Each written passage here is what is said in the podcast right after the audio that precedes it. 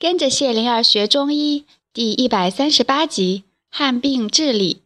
医道碰王道，于瑞门。扁鹊在审视一只手腕，这是一位五十多岁夫人的手腕。大姨跟在旁边会意的点头。夫人说：“每个时辰出一次汗，醒着睡着都冒汗，已经三年了，总没治好。”他的眼睛瞪得溜圆，身子躺在榻上，却将头颈抬高了说话。扁鹊说：“夫人，这个汗病能治，你照我说的做，举起双手。”夫人的双臂伸向空中，举了手。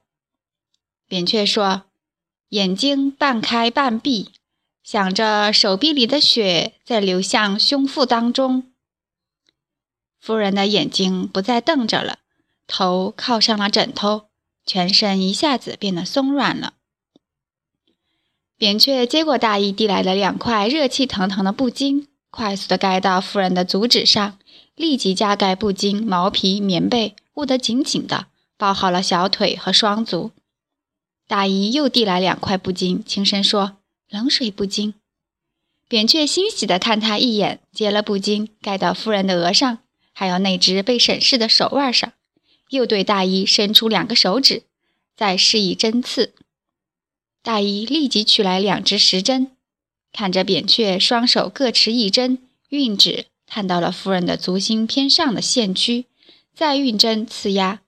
后人称这两个点为涌泉穴。大衣揭开夫人额上的冷水布巾，用手臂内侧试了额温。即用食指向下一指，示意凉了。扁鹊微微点头，凝神于指下的气动，静静的引导。大姨取下了夫人额上的布巾，再查看那只手腕，伸出食指一弹一跳，示意脉动仍强。扁鹊摇一下头，大姨即从布巾里挤出一滴水珠，落在那个手腕的脉跳点上，然后用布巾扇风。扁鹊点头，看见夫人的手腕微微的动了。时间流逝，夫人似乎入静了。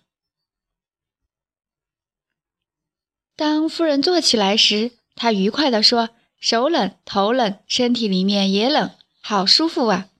她动动身子，又说：“我身上是干的，没有一点汗，太好了。”扁鹊慢慢地说。夫人要静，不要躁，常常高举双臂，全身松松的。晚上睡觉时套上袜子，温温的就好。稍微热了就蹬掉袜子。夫人应道：“哎，笑得很开心。”大衣在转眼珠，正被扁鹊看见了。